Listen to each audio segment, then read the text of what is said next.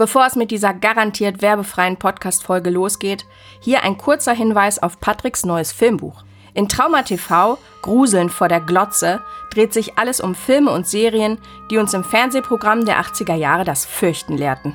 Trauma TV kann nur entstehen, wenn du Patrick mit der Vorbestellung seines Buchs unterstützt. Unter startnext.com slash traumatv findest du das dazugehörige Crowdfunding und viele weitere Infos. Also, hab ein Herz für die unabhängige, abgründige Filmkritik und sei bis zum 4. März dabei unter startnext.com slash traumatv. Buh!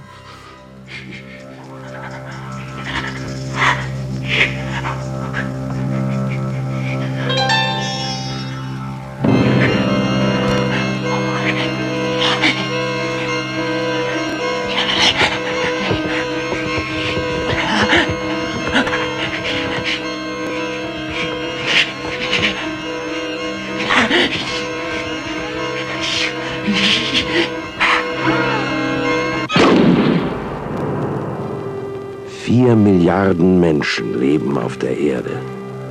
237 von ihnen sind Scanners. Also sind die Chancen gleich. Scanners. Ihre Gedanken können töten. Hallo und herzlich willkommen zu Episode 410 des Bahnhofskino Podcast. Mein Name ist. Pa das habe ich jetzt was. Nee, nochmal. Es wirkt dann fast schon parodistisch, glaube ich, wenn es zu fröhlich wird. Ja, schade. Ich hätte, darauf, ich hätte auch darauf reagiert entsprechend. Ich kann es einfach, wir können einfach so tun, als wäre das jetzt okay gewesen und so weitermachen. Ja. Mein Name ist Patrick und bei mir ist der Daniel. Hallo Daniel. Hallo. Ich bin heute sehr gut drauf und sehr fröhlich. Hm. Wir sprechen über Scanners. Ja, wir sprechen über Scanners. Super.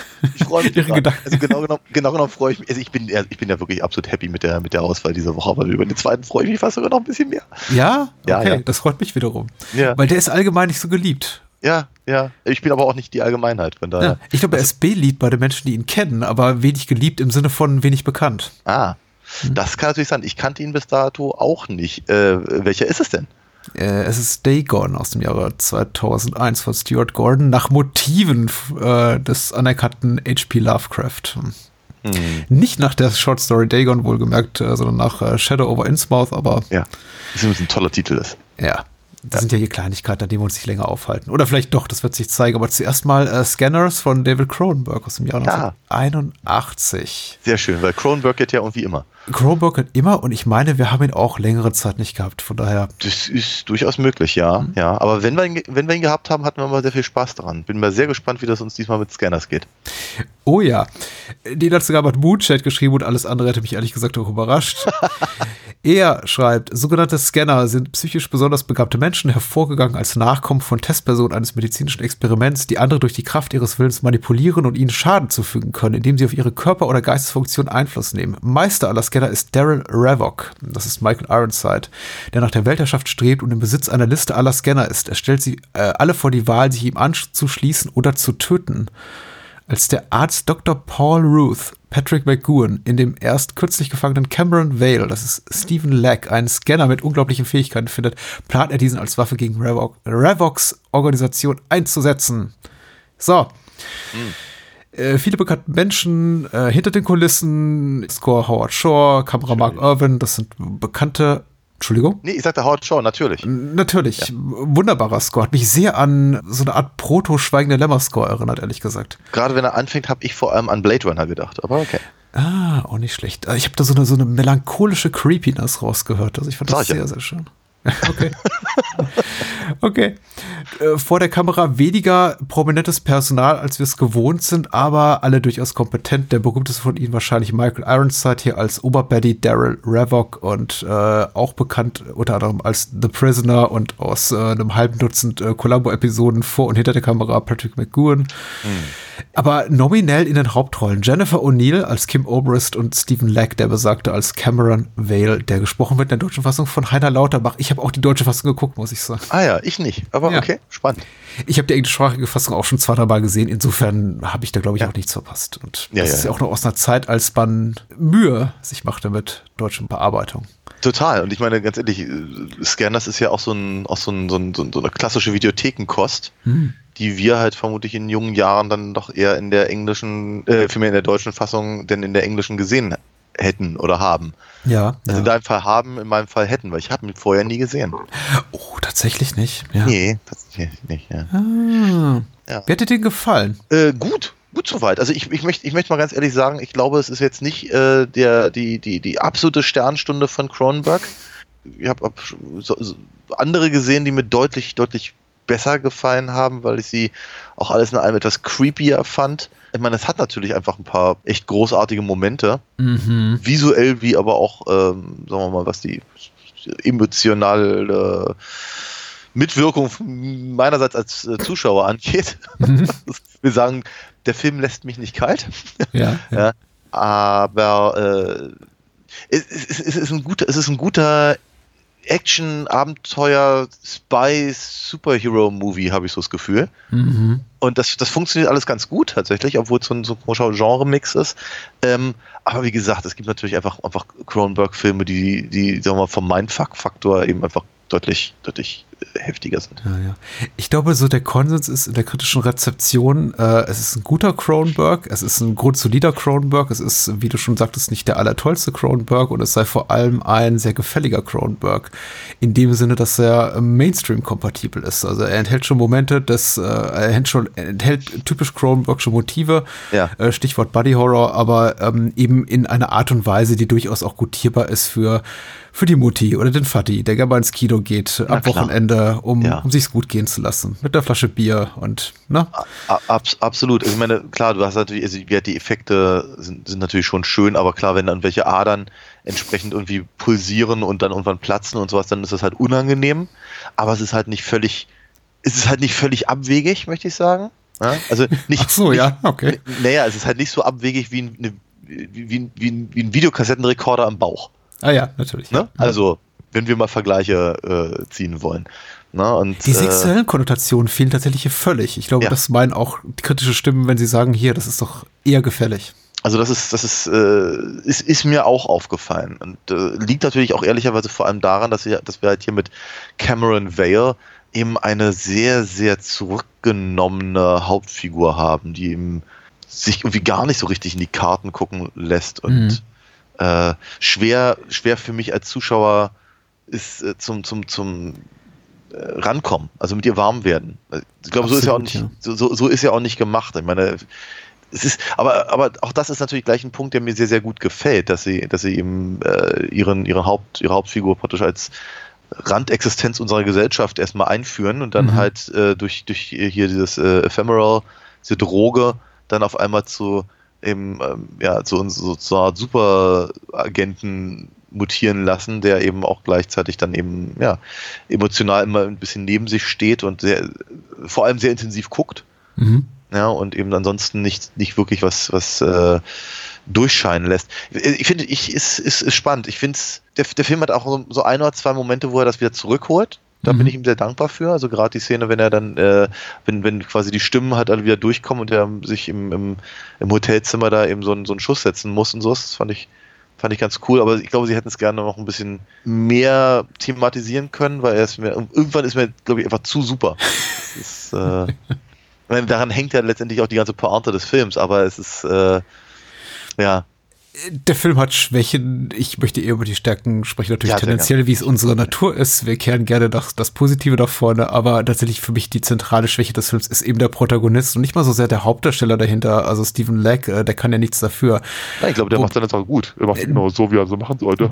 Genau. Man könnte gemeinerweise sagen, er trägt den richtigen Namen für diese Art von Rolle, aber ähm, vielleicht liegt es auch daran, ich, ich denke, du, wenn ich als Schauspieler groß rauskommen will, dann nenne ich mich doch nicht Stephen Leck und wenn es sein Geburtsname ist, dann Ja. suche ich mir doch einen anständigen Künstlername, wie Ja. Stephen Powers oder ähm, Steven mir platzt gleich die Hose oder sowas. aber äh, Stephen Leck, ich meine, John Matrix. Come on, genau. Ja. So heißt eben Stephen Leck oder John Doe und äh, entsprechend ja verlief dann auch, glaube ich, seine weitere Karriere. Er macht seine Sache gut. Äh, Cameron Vale ist eine Figur, die im Grunde dafür da ist, nur das auf sich einstrahlen, einwirken zu lassen, was eben andere Figuren in den Film reintragen, die eben alle unglaublich Charisma geladen sind. Sei es Michael Ironside, sei es äh, Patrick McGoon, sei es Jennifer O'Neill mit Abstrichen. Und er kann so richtig auftrumpfen in wenigen Momenten. Wenn er es dann eben tut, bin ich fast immer, fast immer schon so ein bisschen reagiere ich. Entsetzt ist so viel gesagt, aber durchaus überrascht davon, wie, wie, wie, wie, wie, äh, mächtig er plötzlich ist, weil er Ja. lässt ja oft sich gar nicht so anmerken, dass er den Umfang seiner Kraft, die in ihm wohnt, so Hm, hm, hm. ähm, erkennen kann, selber wahrnehmen kann. Und dann wirkt er aber doch sehr kontrolliert im Gebrauch selbiger. Ja. Ich bin daraus nicht ganz schlau geworden. Weil er, er, wird, er, er beginnt den Film als eine Figur, die darunter zu leiden scheint, dann aber wiederum eben von mit Hilfe von Patrick McGoon, da Dr. Ruth, äh, das in den Griff kriegt. Dann aber später, im späteren Verlauf des Films, nach meinem Dafürhalten relativ gezielt herausholen kann, wenn er, wenn sie dann eben notwendig ist, diese Scannerkraft. Ja, ja. Also ich meine, das, das mag den Produktionsumständen ja geschuldet sein, äh, bei denen es ja heißt, dass äh, David Cronenberg halt im Prinzip eigentlich kein fertiges Skript hatte, Mhm. als sie den Film angefangen haben und er praktisch morgens vorm, bevor, bevor sie irgendwelche Szenen gedreht haben, erstmal dazu die, die Drehbuchseiten schrieb. Ja. Ich finde nicht, dass man dem Film das anmerkt, muss man ganz ehrlich sagen.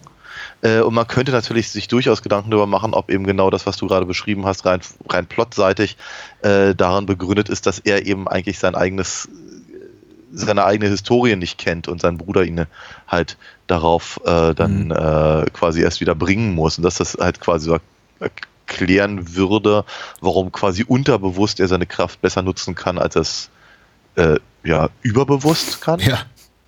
Ja. Bewusst, ja. Ja. Was ich, was ich interessant finde tatsächlich ist, ähm, das war auch nur so am Rande, dass eben, mir ist, mir ist beim, beim Sehen drei oder viermal so durch den Kopf gegangen, ja, jetzt wird mir auf einmal bewusst, warum eigentlich Cronenberg The Dead Zone gemacht hat. Oder machen durfte. Mhm. Also, weil, weil ich hatte das Gefühl, dass eben viel ähnliche äh, Herangehensweisen da, da, da zu, zu sehen waren, eben gerade das, sagen wir, der, der telepathisch übernatürliche Teil Ja.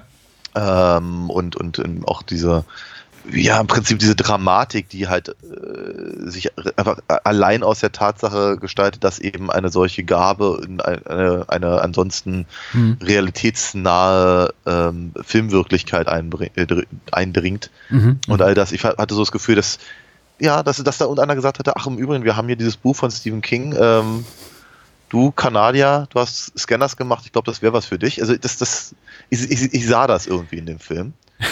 Ich finde aber auch interessant, dass gerade die Schlusspointe, und ich glaube, ich habe es jetzt gerade schon vor, also vor zwei Minuten schon gespoilert, also sorry dafür, aber dass sich das interessanterweise relativ ähnelt zu dem, was er dann äh, viele, viele 20 Jahre später gemacht hat äh, in ähm, History of Violence. Mhm. Mhm.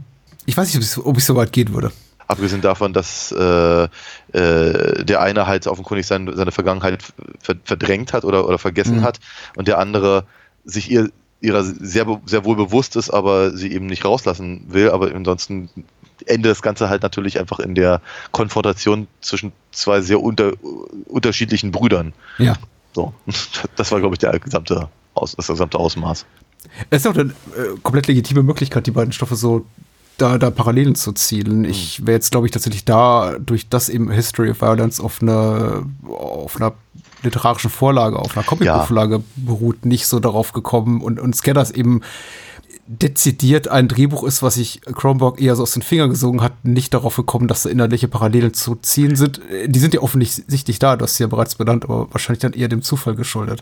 Ja, oder aber einfach Interesse halber. Ja, Die, die, ne, also das ist einfach eine, ich meine, die, diese Idee von, von äh, Doppelungen, Gegenüberstellungen, all das, das hat ja, hat ja äh, Cronenberg in anderen Filmen halt logischerweise auch. Also Mhm, mhm. Existenz ist voll davon, äh, Naked Absolut, Lunch ja. durchaus und Dead Ringers. Ne? Also von daher, ich habe ich hab, ich hab schon das Gefühl, das mag etwas sein, was ihn vielleicht zu dem Stoff äh, äh, dann später geführt hat. Unter Ja. anderem.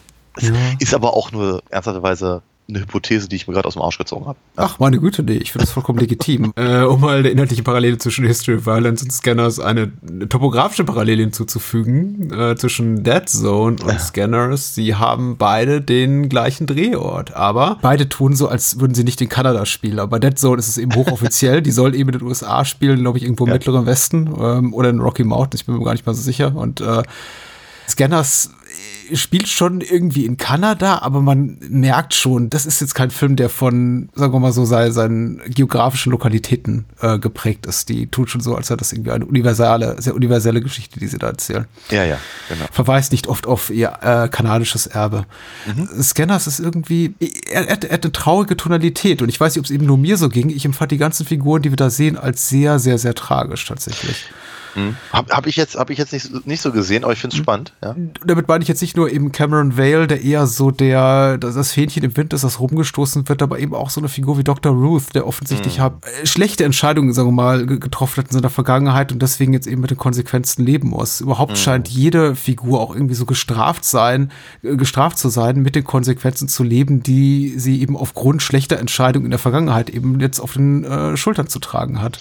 Mhm. Das ist so ein Ding, war, war mein Gefühl, zieht sich leitmotivisch durch den Film. Hm, ich habe relativ große Empathie mit den Figuren, also Mitleid regelrecht. Gleichzeitig sind sie mir aber eben nicht sympathisch. Ich ja, finde sie ja, einfach als ganz, ganz tragische, gescheiterte Existenzen. Und ähm, das macht es eben auch wiederum so spannend, äh, spannender als der eigentliche Plot, die eigentliche Storyline, denn die ist, finde ich, du hast ja bereits gesagt, es ist ein wüster Genre-Mix nicht besonders interessant. Ich finde sie leider auch nicht im geringsten spannend, weil sie eben mhm. so oft ihre erzählerische Spur wechselt, äh, zu mhm. oft äh, in, in meinen Augen. Dann wieder eher ein bisschen Action, dann wieder Abenteuerfilm, dann wieder nackter Horror, dann wieder gesellschaftskritischer Kommentar. Ich, mhm.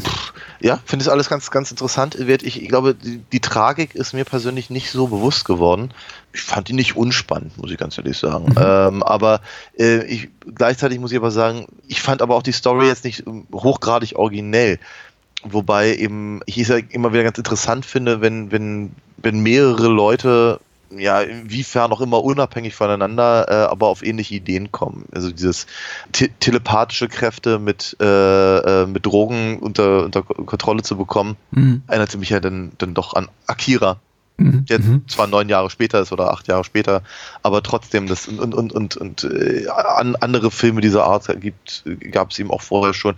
Ich, ich, hatte, ich hatte so ein paar X-Men Vorstellungen, muss ich ganz mhm. ehrlich sagen. Also ob das jetzt nur praktisch dieses das das Finden von anderen von anderen äh, Scanners halt ist beziehungsweise anderen Mutanten, ja, mit Hilfe ähm, dieser, dieser, dieser Liste. Das war auch in einem der der X-Men Filme auch, auch dieser ganze, der ganze Plan von Daryl Revock, den er dann, dann, dann später äh, offenbart, äh, erinnerte mich eben auch, auch sehr an die Sachen, die es ihm sowohl in den Comics als dann logischerweise auch später in den Filmen gab und so. Mhm. Von daher wird, ich bin mir in, in einigen Instanzen war ich mir nicht ganz sicher, ob eben Scanners sich das von anderen Dingen mehr oder weniger abgeguckt hat, die vorher kamen, mhm. oder ob sich andere darauf beziehen die später kamen, oder ob das eben einfach Ideen sind, die mehr oder weniger von alleine kommen. Also ich erinnere mich zum Beispiel, ich habe also ohne Scanners gesehen zu haben, ja. aber sicherlich, sicherlich einige von den anderen Sachen, die ich auch gerade genannt habe, kam ich irgendwann mal vor vielen 20 Jahren auf die Idee einer, einer, einer Comicfigur mit einer, einem, einem ganz, ganz großen Venen durchzogenen Kopf, der eben un unglaubliche Gedankenkraft hat, mhm. äh, aber eben sie auch mit Drogen eben klein halten muss, damit ihm der Kopf nicht explodiert oder mhm. äh, wie einfach da, dahin sieht. Vielleicht sind so, eine, sind so eine Ideen naheliegend, oder vielleicht befruchtet sich gegenseitig. Ich bin mir, bin mir uneinig. Aber ich finde mhm. das, ich fand das halt schon interessant, halt hier in dem, in dem äh, Zusammenhang so zu sehen. Richtig, richtig tragisch. Dafür, dafür wird mir eben auch Cameron Vale als, als ein zu, cool, zu cooler Secret Agent Man irgendwie äh, präsentiert ja. der dann eben eben mal kurz den Computer übers Telefon lahmlegt, rein mittels seiner Gedankenkraft und so und so eine Sachen. Da hatte ich nicht viel, nicht viel Gelegenheit, über die Tragik nachzudenken. Mhm. Ja, das, das, der, der andere Punkt, da habe ich, da habe ich halt keinen, kein, kein abschließendes Statement zu, aber es ist mir halt aufgefallen. Äh, okay. Ich habe tatsächlich eher das Gefühl gehabt, der rekurriert eben auf sein früher, früheres Werk. Jetzt inwieweit das auch von anderen Stoffen, die ähm, sowas wie Crimes of the Future oder, oder Shivers hier, äh, Parasitenmörder zu Deutsch, äh, ob das eben sich darauf bezieht, auf, auf äh, filmische Stoffe, vielleicht aus dem Science-Fiction-Bereich, das kann ich eben auch nicht beurteilen. Aber für mich scheint eben Scanner schon eine konsequente Fortsetzung zu sein, dessen, was äh, Cronenberg auch in seinen früheren Filmen bearbeitet hat, geradezu bei in Bezug auf Crimes of the Future, der nicht besonders gut ist, den ich vor einigen Jahren mal gesehen habe. Der war quasi ja. so als, als, als Bonusfilm in irgendeiner Arrowbox, ich glaube, in der von Videodrome mal enthalten. Okay. Das ist kein besonders guter Film. Aber er enthält eben gute Ideen. Das ja. ist eben auch das, das Besondere an Cronenbergs Frühwerk. Äh, Ich glaube, keinen von seinen früheren Kurzfilmen und auch ersten Langfilmen finde ich besonders gelungen, bis eben Shivers kommt 1975.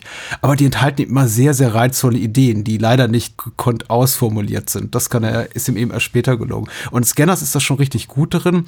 Es fällt aber eben auch auf, dass es so ein Amalgam ist aus verschiedenen Stoffen, mehreren Drehbüchern mutmaßlich, die da zusammengewürfelt wurden.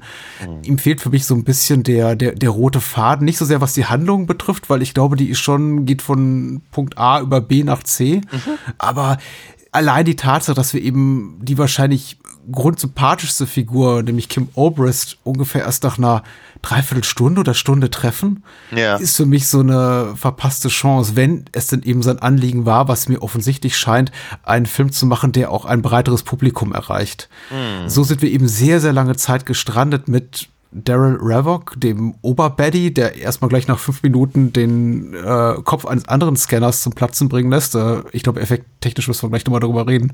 Und äh, Dr. Ruth, der eben Patrick McGowan ist. Und Patrick McGowan ist einfach äh, der ist immer ein Creep, selbst wenn er hier so ein, nicht, nicht ein voll, vollends ein Creep ist, sondern nur so ein halber Baddie, aber eben auch eine tendenziell unsympathische Figur. Ja. McGoon ist, ein, ist super darin, gefühlskalte Arschlöcher, Akademiker, sowas in der Art zu spielen, Agenten. Ansonsten eben Stephen Leck, der ein totales Enigma, Enigma für uns ist lange Zeit. Ja. Da, dahingehend fühlt sich das Ganze für mich eben so nach so einem Hodgepodge, sagt, glaube ich, der, der Brite oder der Kanadier an.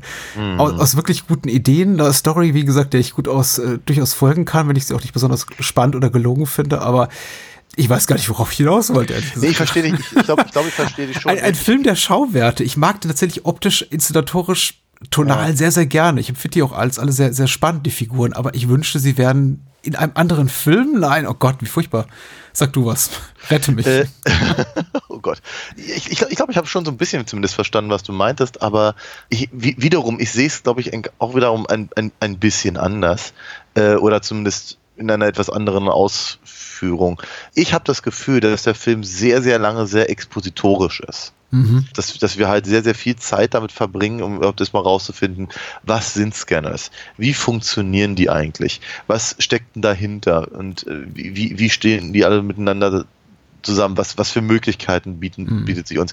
Das ist im Prinzip diese, diese erste Dreiviertelstunde, bis Kim Obrist halt auftaucht, ist im Prinzip eigentlich nur dazu da, um die Figuren alle dahin zu bewegen, wo wir, wo wir sie am Ende des Films brauchen. Mhm. Ich finde es tatsächlich nicht mal schlimm, weil der Film ist, und da kommen wir zu den Schauwerten, äh, ja sehr gut darin, mich eben auch bei der Stange zu halten. Sehr gut, ja. Mein Mike, Michael Ironside ist einfach super in fast allem, was er so tut. Vor allem als Schurke. Ja, ja, das, das ist. Das Total ist Recall, Highlander. Äh, Highlander 2, ja, genau. Ich wollte gerade sagen, au- au- außer, außer dort, obwohl vermutlich. Highlander, dramatische Pause 2. aha, The Quickening. Also, zu, zu, zum, ja, es, es mag sogar sein, dass er das Beste an dem Film ist, aber ich bin mir, ich, ich möchte mich da nicht mal festlegen. Ähm, nein, aber einfach eben tatsächlich so, äh, quasi den, den Film zu beginnen mit diesem enormen Schockeffekt, Mhm. der dazu dann eben auch noch, äh, und Howard Shaw tut da sein Übriges zu, äh, eben wirklich super nervenaufreibend inszeniert ist und, und, Mhm. und äh, ja, Nailbiting ohne Ende. Wenn ich, ich habe den Film halt vorher nicht gesehen, aber ich wusste genau, was kommt. Ja, klar. Äh, aber da, da, danach kann er sich dann eben auch mal eine Weile zurücklehnen. Sagt er so, jetzt haben wir, ne, ihr seid- ihr- jetzt seid ihr alle wach, Mhm. ist schön. Und jetzt, jetzt, jetzt schieben wir mal so ein bisschen Story hinterher. Und ähm, der Film macht das ja eben durchaus ganz, ganz, ganz clever, indem er halt alle paar Minuten dann eben sowas bietet, wie eben hier dieser Test, äh, wo Cameron dann eben diesen, diesen Guru fast umbringt, indem er eben wie sein Herz zu schnell schlagen lässt und so. Mhm, mhm, mhm. Diesen Yogameister. Dieter Tox. Ja. Genau, und wenn, wenn dann wieder, also dann, dann, dann dauert es eben wieder ein paar Minuten, dann haben wir vielleicht noch eine Autoverfolgungsjagd, dann dauert es Mhm. wieder ein paar Minuten, dann werden halt die, die ganzen äh, äh, anderen Scanners dabei bei, bei, bei der Dachbodenparty irgendwie umgebracht und so. Und also ne, es, es, es, es passiert halt immer wieder zwischendurch genug, um, um äh, mich da gar nicht selber zur Ruhe kommen zu lassen. ja, ja. Und äh, ansonsten, also, während Vale halt so auf seiner, auf seiner Suche nach, nach Reebok ist, hat es halt sehr, etwas sehr Vignettenhaftes, äh, wo ich mir zwischenzeitlich dachte, wie, eigentlich wäre das ganz gut für eine Serie. Mhm. Wie gerade steht, in jeder, in jeder Folge besucht er halt irgendwie einen anderen Scanner und äh, erfährt mehr über, über sein Ziel oder sowas. Und in dieser Folge ist jetzt gerade der halb, halb, verrückte Kunst-Heini oder so. Und wir, ich, ich, fand, ich fand das alles, also ich, äh, ich, ich, ich muss sagen, ich war ab und an mal echt erstaunt über die, die Chutzpe im Prinzip, eine so große Geschichte in einem so kurzen Film erzählen zu wollen. Und, Absolut, ja. ja. Und äh, ich, ich, ich möchte es nicht als ungelungen bezeichnen. Ich finde durchaus, es, es, es hat was. Oh je, nee, auf, oh, das auf keinen Fall. Auf keinen Fall ist der Film misslungen. Der kriegt von mir auch einen Daumen hoch hier, Sis- Siskel und Ebert mäßig. Also ich glaube von uns beiden eben. Ja, ja. Äh, streiten uns jetzt nach der Aufnahme darüber, wer wer sein darf. So. Ich weiß nicht, ich habe noch einen Kiefer, also von daher. Oh, das war mies. ja ich weiß, Schneide ich das raus? Den schneidest du raus, ja. Oder auch nicht.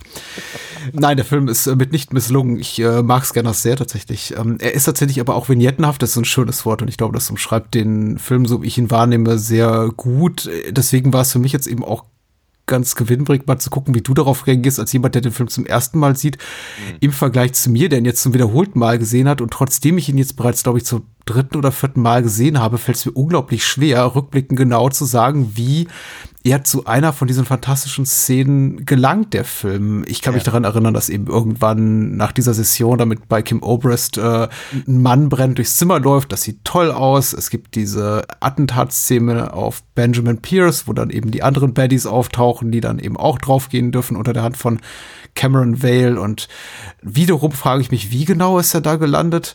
Es gibt ganz, ganz viele Momente, an die ich mich erinnern kann, die sich so als Bilder in meinem Kopf festgesetzt haben. Aber ich kann eben aufgrund dieser dieser Schnitzeljagd-Dramaturgie, dieser, die der Film hat und auch teilweise einfach aufgrund dieser Überfrachtung mit Handlung, Handlungselementen, die sich vielleicht, wie du schon richtig sagtest, eher für eine Miniserie eignen würden, gar nicht so genau zuordnen, wie er dahin gekommen ist zu diesen Ja. Plotpunkten. Dass das alles toll aussieht, das ist keine Frage. Ich vermisse einfach so irgendwo zwischen Minute 30 und Minute 80 das Gefühl, mich irgendwo noch dramaturgisch im Film genau verorten zu können. Vielleicht ist das auch, gehört das auch zum Konzept, vielleicht will auch Cameron, äh, Cronenberg, Entschuldigung, dass wir irgendwann den Anschluss verlieren inhaltlich und einfach mit auf die Reise gehen, wie Leute, die selber gegen ihren Willen da mitgerissen werden in ein Abenteuer, was, was ihnen gar nicht so passt. Auch Cameron Vale will ja eigentlich nur da raus die ganze Zeit, hat man das Gefühl. Ja, aber ich, auch da, auch da bin ich mir nicht ganz so einig, ähm, weil ich hatte schon das Gefühl, dass, dass, dass das schon sehr klar und deutlich aufeinander aufbaut. ja? Ja, der- der- den, den, den, den ersten Hinweis, wo er etwas über, über, über Revok erfahren kann, ist eben, wird ihm halt ja schon von Dr. Ruth gegeben. Mhm. Nämlich eben dieser, dieser, der Künstler, der, der irgendwie im, im Knast saß und, und so, und dann geht er halt, dann geht er halt in die, in die Galerie und versucht den Galeristen irgendwie, also mu muss den Galeristen scannen, um halt rauszufinden, wo der äh, äh, Künstler halt lebt, dann, dann, dann wird der überfallen und im, im Sterben liest er eben irgendwie seine Gedanken und weiß, dass er dann eben, dass es da eben auch noch andere gibt, von denen eben hier, äh, wie heißen sie noch gleich, äh, Consec, Consec. nee, Consec ist die äh, genau, Biocarbon Genau, ja, Management. ja, ja, du, genau. Ich- Da, da kam ich jetzt ein bisschen durcheinander.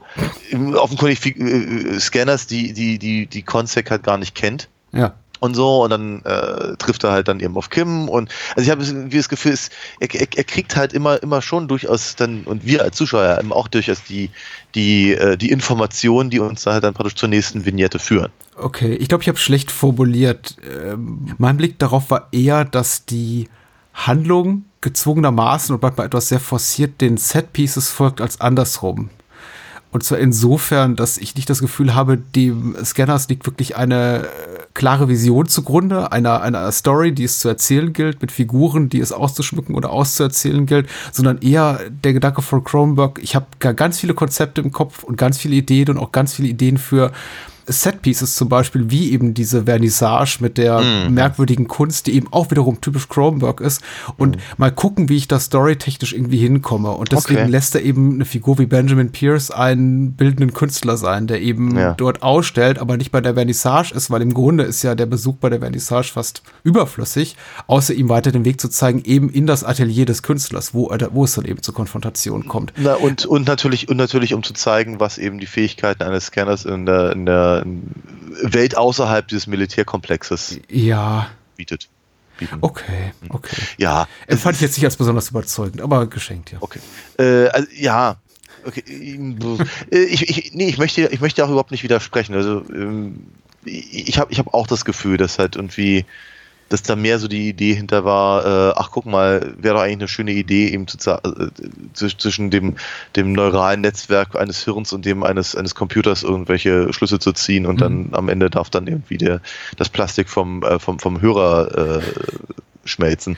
Mhm reicht ja als als als als als und, und, und, und, ich, und ich wieder, ich möchte ja nicht kritisieren, dass man der Story ja. nicht folgen kann. Es gibt sehr sehr viele expositorische Dialoge und Monologe in diesem Film. Wie gesagt, du hast ja bereits gesagt, Dr. Ruth sagt, geh doch mal da und dahin. Dr. Ruth sagt sowieso über Sachen, um einfach uns zu erklären, was gerade passiert, bis zu seinem bitteren Ende, wo er nämlich da sitzt, einfach monologisiert und über seine Vergangenheit lamentiert und sagt, ach, was habe ich alles falsch gemacht? Übrigens das und das und das und das ist passiert, bevor ihm dann eben der Sicherheitschef ja. äh, von Konzek in den Kopf schießt. Ähm, Du hast ja so recht. Ähm, aber ich würde sagen, eigentlich, ich finde es aber auch nicht schlimm. Also ganz, es gibt, es gibt ja auch andere äh, Regisseure, die halt auf, auf, auf, ähnliche Art und Weise eben einfach Sachen aneinander rein, die, die ihnen gerade in den Sinn kommen. Mhm. Vielleicht ist das, das das Verwirrende, dass eben Scanners aber gleichzeitig eben ja eine, eine, eine Geschichte hat und eben mhm. sich sehr viel Mühe gibt, eben uns sie auch von mir aus eben auch expositorisch äh, halt nahe zu bringen.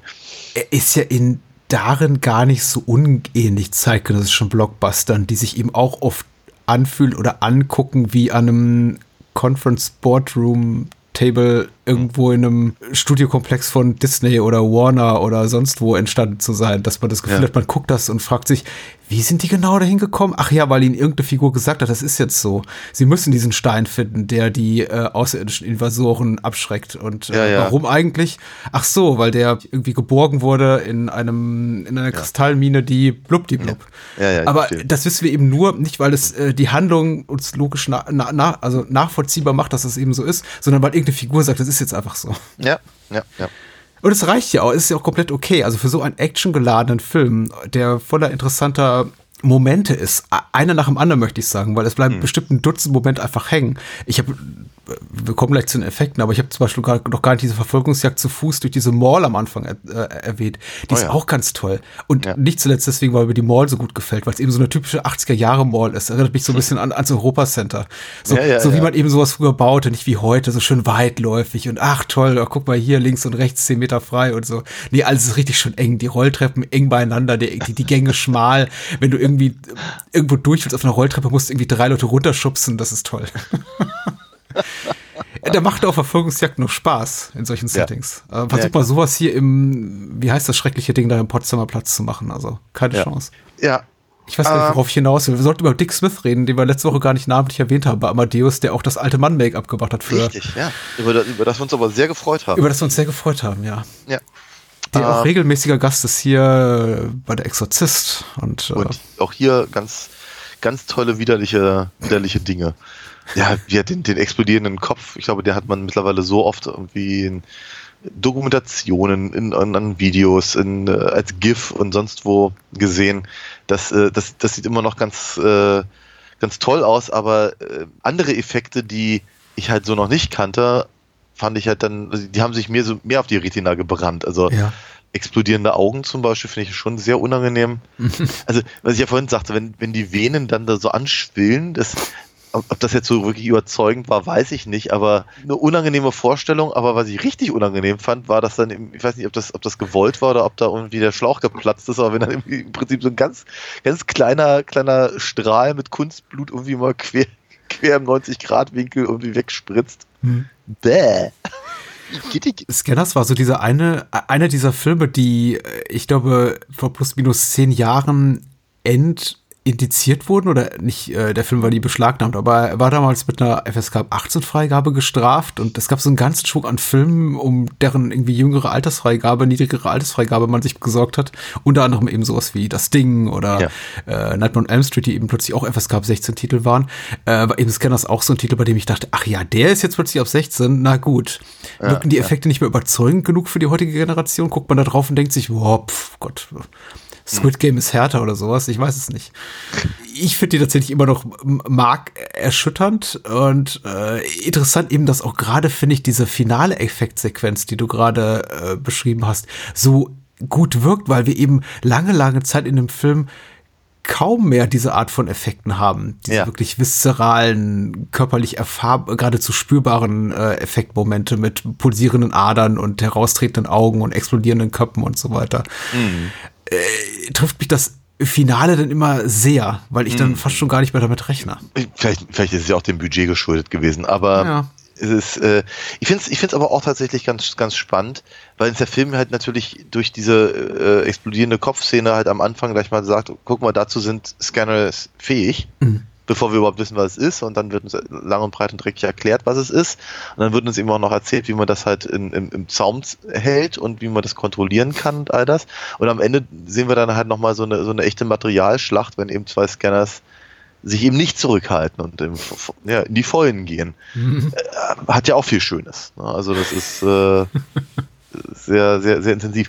Ich, ich gucke ich guck mir hier gerade nebenher das, das, äh, das, das, äh, Poster an, äh, das ist oh, Videotheken-Cover, Das wird Illustration. Michael Ironside. genau, Michael Ironside mit, mit äh, weißen Glubschaugen und vielen Adern und br- brennendem Kopf oder sowas, oder Mhm. zumindest irgendwie Mhm. anderweitig, also, ne? Also ich erinnere mich, ich erinnere mich, dieses, dieses, dieses Cover äh, eben auch gesehen zu haben in der Videothek meines Vertrauens, liebe Videofreunde. Und ich habe mich nicht getraut, den auszuleihen. Selbst dann zu dem Zeitpunkt, als ich ihn hätte ausleihen können und dürfen. Ich, ich, ich weiß nicht warum. Ich weiß nicht warum. Ich habe ja äh, wirklich zeitweilig, Interessant. zeitweilig habe ich ja durchaus äh, ver versucht, irgendwie alles Mögliche irgendwie weg, wegzugucken, was Mhm. halt dann irgendwie in der ab 18 äh, Ecke stand. Hm. Aber ähm, ich weiß nicht, vielleicht eilte auch sein Ruf ihm voraus. Aber das war so, das war so eine Illustration, die mich mindestens genauso abgeschreckt hat wie, wie damals das, äh, das Poster von äh, äh, Evil Dead 2 mit den, mit den Augen im, im, im, im Totenkopf und so. Also ich weiß nicht, keine Ahnung, so wie so, äh, fand ich dann mal unangenehm, habe ich dann lieber nicht geguckt. Komischerweise ein Film, was heißt komischerweise, naheliegenderweise, weil es dann ab 18 Titel war, aber es gab eben durchaus ab 18 Titel, die auch in meiner Jugend im Fernsehen liefen und die man gucken konnte, manchmal eben auch in geschnittener Fassung, aber Scanners ist mir im linearen TV der 80er, 90er Jahre komischerweise nie begegnet. Das ist ein Film, der einfach niemals lief und den ich eben auch erst relativ äh, spät gesehen habe. Woran es liegt, weiß ich nicht. Der Film erfreut sich ja einer relativ großen Popularität, jetzt Ja. nicht nur unter Gorbauern, sondern eben auch durchaus so im akademischen Bereich. Wie gesagt, wird nicht als einer von Cronenbergs besten Filmen gehandelt, aber äh, es liegt ja durchaus einiges darin und mich wundert rückblickend so ein bisschen, dass äh, Scanners, obwohl man eben die zwei ikonografischen Momente dieses Films kennt, für die er eben auch filmhistorisch, glaube ich, also zumindest so im popkulturellen Bewusstsein aller schlummert, die sich nur peripher für das Thema Horror interessieren, Ja, dass man abgesehen davon eigentlich nicht großartig über Scanners redet. Vielleicht liegt es auch an der wenig prominenten Besetzung, vielleicht liegt es daran einfach, dass äh, Cronenberg unmittelbar danach eben Sachen raushaute wie Videodrome und Dead Zone und die Fliege und Leute einfach vergaßen, ob dieser, ob das Meisterwerkstatus dieser Filme, das er eben Ja. vor Scanners gemacht hat. I don't know, aber äh, für mich möchte ich sagen, ein vergessener Cronenberg, aber ein wenig diskutierter Cronenberg, zumindest Das- so in den letzten Jahren. Aber dennoch, aber dennoch, also gerade durch diese, durch diese äh, Kopfexplosionsgeschichte ja durchaus, das hattest du ja gerade schon gesagt, pop, popkulturell beka bekannt und auch äh, rezipiert. Ich meine, ich erinnere mich daran, dass, dass Wayne's World halt darauf äh, eine äh, ne, ne, ne, ne Kurzparodie-Moment-Szene hatte. Im Film oder in Saturday Night Live? Nee, im Film. Ah, okay. Wie, und wie guckt dann äh, Garth irgendwie in die Kamera macht so, als würde ihm halt gleich der Kopf platzen. Ich erinnere mich nicht.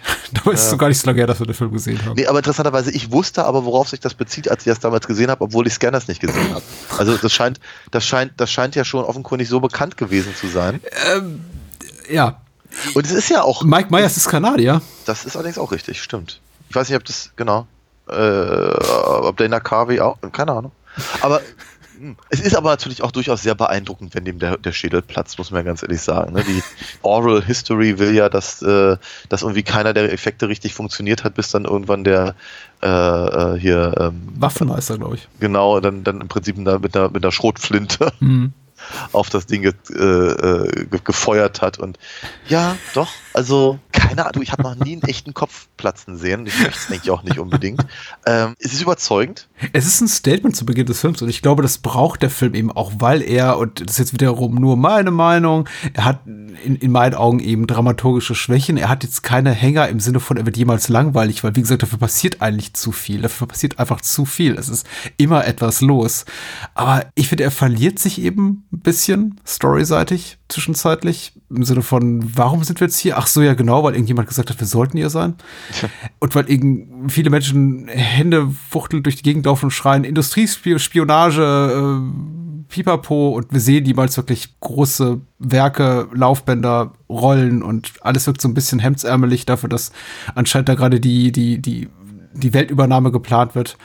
Ja, ja. Egal, es passiert jede Menge und äh, glaube dennoch eben, wie gesagt, es gibt dramaturgische Schwächen, das trägt aber den Film lange, lange Zeit sehr, sehr gut. Die Erinnerung eben an diese Szene, weil sie eben mhm. so, so erschütternd ist gleich zu Beginn. Und selbst wenn man sie dann eben ja. kennt, und ich habe den Film jetzt, wie gesagt, nicht nur den Clip, habe ich wahrscheinlich schon hunderte Mal gesehen, aber die, die, den Film jetzt dritten, zum dritten, vierten Mal in, in voller Länge und dennoch jedes Mal bin ich für so einen kurzen Moment echt konsterniert, denke mir, wow, das ist heftiger, als ich es in Erinnerung hatte.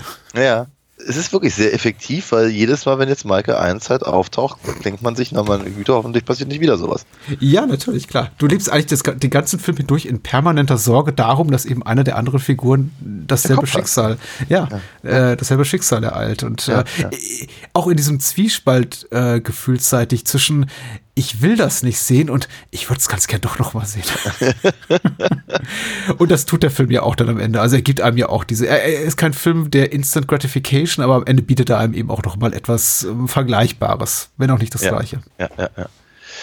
Mir hat er gut gefallen, aber mhm. ich bleibe auch dabei. Ich, ich, glaube, andere, andere Cronenbergs mag ich grundsätzlich diesmal lieber.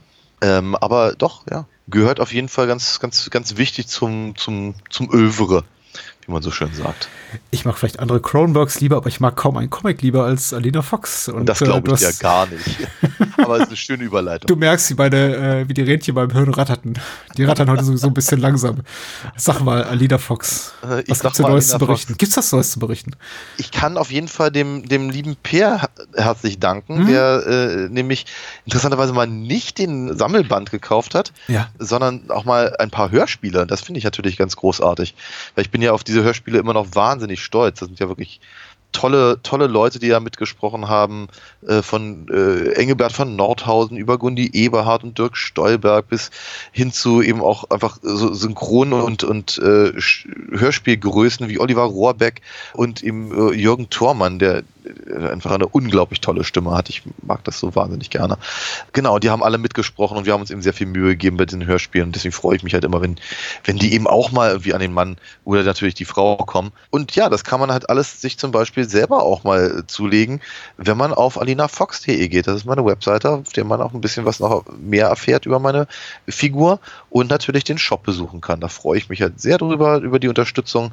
Bedanke mich dann eben nicht nur damit, dass ich eben die Sachen, bestellt und hoffentlich auch bezahlt wurden, versende, sondern ich mache dann eben auch noch Zeichnungen dazu und man kann ein bisschen mit mir schnacken, zumindest per E-Mail. Vielen, vielen lieben Dank an alle Käufer und hoffentlich wird es ein paar mehr. Höhe. Ich unterstreiche das äh, mit den Hörspielen. Also dein Empfinden, dass die wirklich gut sind. Und das kannst du natürlich nicht beurteilen, unbefangen, aber ich kann das. Die sind wirklich gut. Ich habe sie mir angehört. Nein, sind wirklich hervorragend. Äh, habe ich sehr genossen und äh, unterstützt bitte Daniels Kunst. Unterstützt uns gerne bei Patreon und Steady. Die dazugehörigen Links findet ihr in den Show Notes. Ich bin und Daniel eben auch. Ich spreche jetzt aber nur mal in unser beider Namen. Ähm, sehr, sehr dankbar für jede Form der Unterstützung. Das hilft uns eben dabei, das Ganze hier ohne böse Sponsoren und andere Werbetreibende aufrechtzuerhalten, die dann hier reingrätschen mit, äh, dass Daniel und Patrick mal über Sachen reden, die, über die sie gar nicht reden möchten. Deswegen können wir das hier alles äh, vollkommen unbefangen und so unbeleckt machen, wie wir es eben bisher getan haben. Und ja. das ist eine große Hilfe.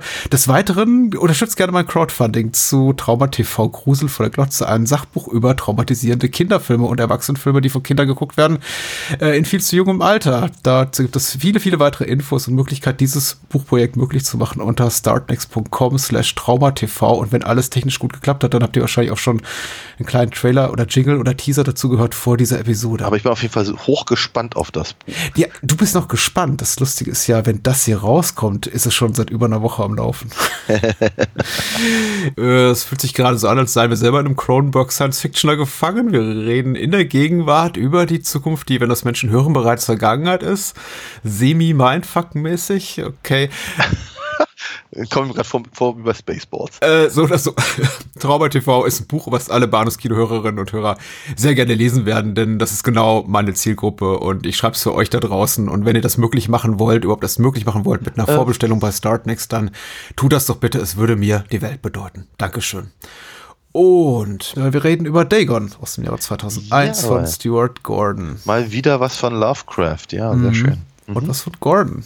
Und was von Gordon, freue. Ich glaube, wir haben bislang über einige seiner Filme gesprochen, allerdings eher so in der goldenen Phase seines Schaffens. Äh, will Den heißen, Eindruck einer- habe ich auch, ja. einer Zeit, als ihm noch große, äh, vergleichsweise große Budgets für die Art von Genrekost, die er eben gemacht hat, mit Sachen wie From Beyond oder Reanimator zur Verfügung hatte.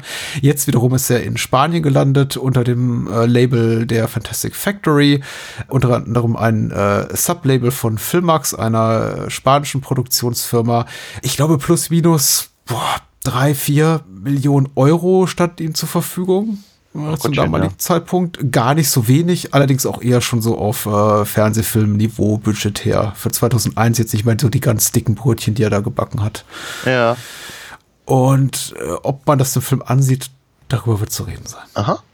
Dagon, La Secta del Mar heißt der Film im Original. Und äh, sa- sag mal kurz, weil ich bin mir nicht ganz so sicher. Die sind doch alle bis auf Ezra Gordon, den männlichen Hauptdarsteller, nachsynchronisiert, oder? Den Eindruck hatte ich zumindest teilweise auch. Also zumindest bei ähm, Francisco Rabal Ja. hatte ich so das Gefühl, er hat sich selber nachsynchronisiert. Ja. Vielleicht. Aber da Ja. schwierig, schwer, schwer, schwer zu sagen. Aber ähm, ich fand halt hochinteressant, dass in Hm. diesem Film so wahnsinnig viel Spanisch gesprochen wird. Ich mutmaße eben auch, es gibt eine komplett spanischsprachige Fassung von diesem Film. Er hat ja auch einen spanischsprachigen Originaltitel, er ist eine spanische Produktion, äh, rundum mit 100% mit spanischem Geld produziert. Also, hm, Ja, äh, so in die Richtung habe ich auch gedacht.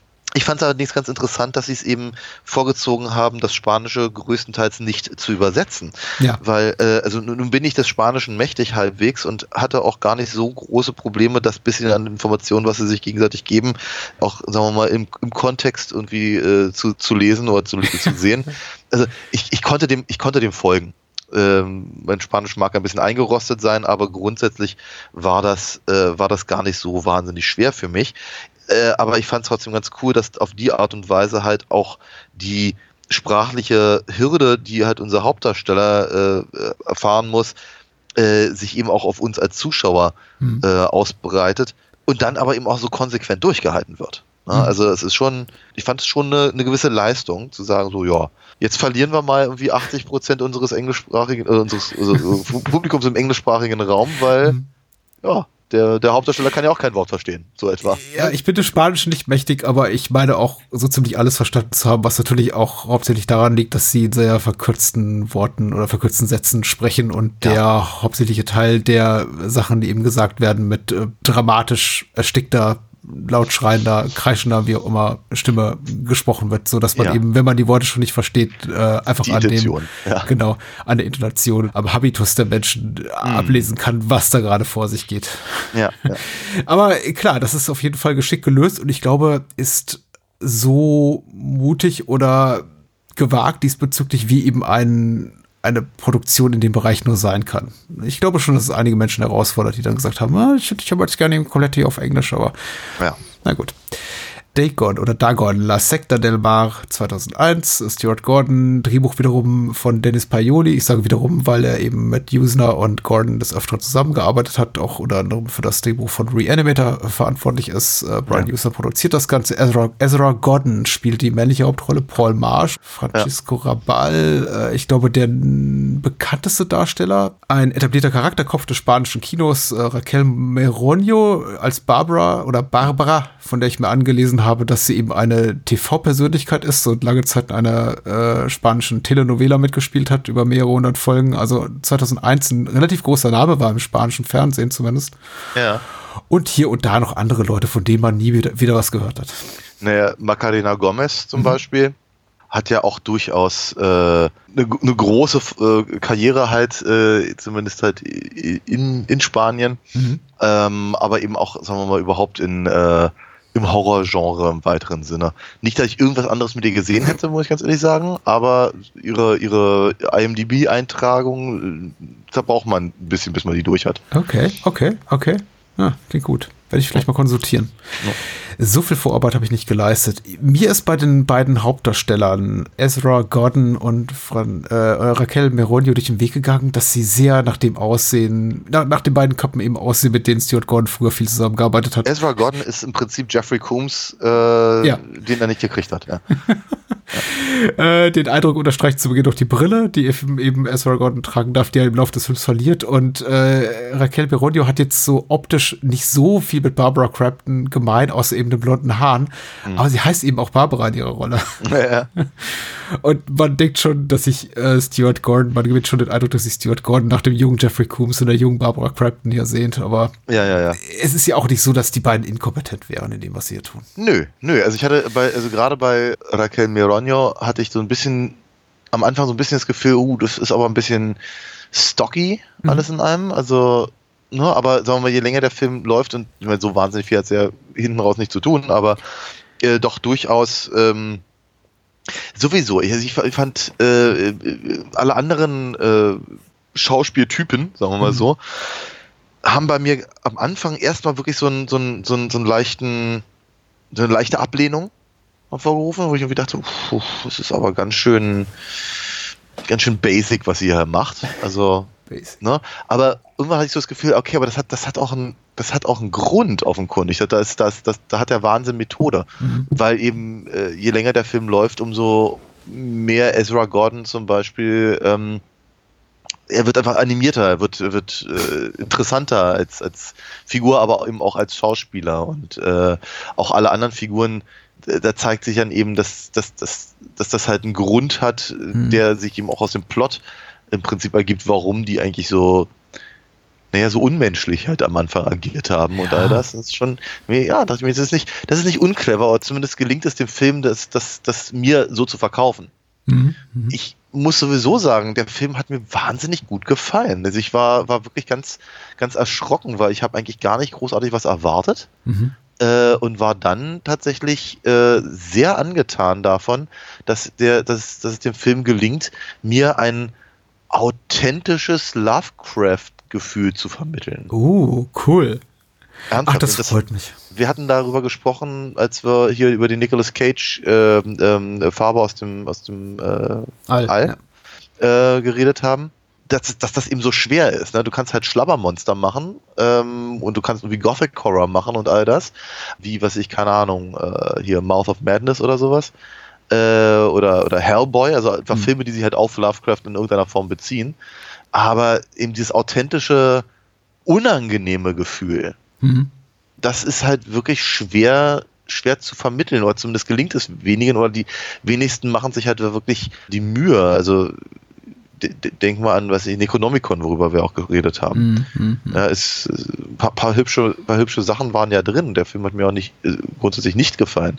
Aber eben so, so, so dieses, diese, diese, dieses unangenehm berührt sein von dem, was da auf, auf der Leinwand passiert. Also da, da, da fallen mir halt echt erst als allererstes mal die Farbe aus dem All ein und jetzt eben der hier, den ich vorher Oh. noch nicht kannte. Sehr schön. Das Sehr ist schon, schon, schon happig. Es ist äh, von all den Lovecraft-Adaptionen, um die sich Usner und Gordon verdient gemacht haben, auf jeden Fall die werkgetreueste, was etwas merkwürdig anmutet, da ja Dagon gar nicht nach der Kurzgeschichte handelt, äh, auf der er titelseitig basiert, sondern eben nach Ja. Shadow over Innsmouth, aber da eben sehr, sehr nah ist am Originalwerk. Äh, Natürlich mit Ausnahme der Tatsache, dass, das, dass dieser Film hier in Spanien spielt. Was wiederum dramaturgisch durchaus Gewinn bringt, ist und eine extra einfach unheimliche oder unnahbare Atmosphäre vermittelt, weil wir eben diese Sprachbarriere haben. Das ist Ja. unglaublich cool. Der, äh, ich habe auch die Novelle äh, Innsmouth vor vielen Jahren gelesen und äh, da wird eben einem auf sprachlicher Ebene immer wieder vermittelt, dass alles so merkwürdig ist und die Leute sind so komisch in diesem Dorf und was ist ja los Ja. und irgendwie, ach, Ja. die, die benehmen sich so komisch, bevor man eben die ganzen schlurfenden Leute da sieht und die ganzen Ja. Seemonster, äh, ist es einfach eben einfach nur der Protagonist, äh, es ist glaube ich eine Ich-Erzählung, schildert, was ihm alles merkwürdig vorkommt und das funktioniert glaube ich sprachlich ganz gut. Ich weiß nicht, ob es eben filmisch so gut geklappt hätte, aber dadurch, dass es eben in Spanien spielt und die ganzen, die, das ganze Grüppchen offenbar amerikanische Touristen gerissen sind, ist es ganz wunderbar, eigentlich vor Minute eins, in dem sie da äh, stranden in diesem Fischerdörfchen, dass sie eben das Gefühl haben und wir eben auch als äh, Teile des Publikums, nee, da kommt man nicht rein. Das ist irgendwie, ja klar, die sprechen eine andere Ja. Sprache, aber ist nicht mit denen auch was anderes verkehrt? Und warte mal, warum trägt der Typ ein, äh, ein Tuch vor seinem Gesicht? Genau, und, und, und ist, ist, ist, ist die Hautfarbe nicht vielleicht ein kleines bisschen unangenehm? Ne? Bisschen und so blass, bisschen- ne? Fürs Ja, Mittelmeer. und so, so, so, ja, und dann noch so komisch glänzend wechseln geradezu und so. Und spätestens, wenn dann eben die Leute sich eben nicht nur auf Spanisch unterhalten, sondern eben offenkundig auch noch eine leichte Stimmverzerrung drin ist, Mhm. dann kriegst du einfach ein komisches Gefühl dabei. Ja, das war so, äh, was war das denn jetzt? Ne? Und dann kurze Momentaufnahmen, wenn halt irgendwie so ein, so, ein, so ein Fischwesen irgendwie Klappe zumacht von einem Fenster und du Mhm. denkst dir, ups, was habe ich gerade gesehen? Ja, und davon ist der Film halt voll. Und dafür schätze ich ihn sehr. Das ist ganz, ganz großartig, weil ihm wirklich diese, diese schleichende Gefahr und, und die, die sind ja mit Paul halt sehr, sehr, sehr dicht an Paul und wir wissen nicht so genau, woher kommt halt eigentlich tatsächlich die Gefahr. Jetzt ernsthaft. Sind es einfach nur, sind es nur merkwürdige Leute? Äh, ist es die Sprachbarriere? Ist es das schlechte Wetter? Ist es die, die Sorge um seine Freunde bzw. seine Freundin?